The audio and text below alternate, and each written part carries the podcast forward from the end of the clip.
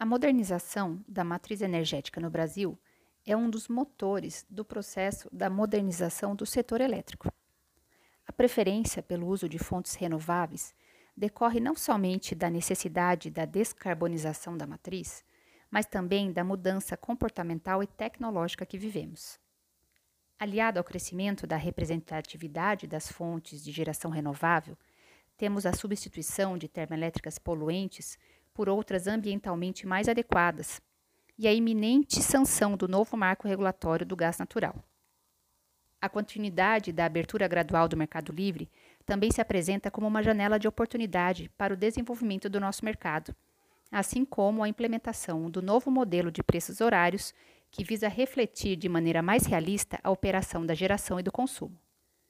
Mecanismos sustentáveis estão sendo desenvolvidos no Brasil e no mundo para uma transição energética, com a utilização de fontes limpas e híbridas, armazenamento em baterias, autoprodução de energia pelo consumidor por meio da geração distribuída, usinas reversíveis, hidrogênio, etc.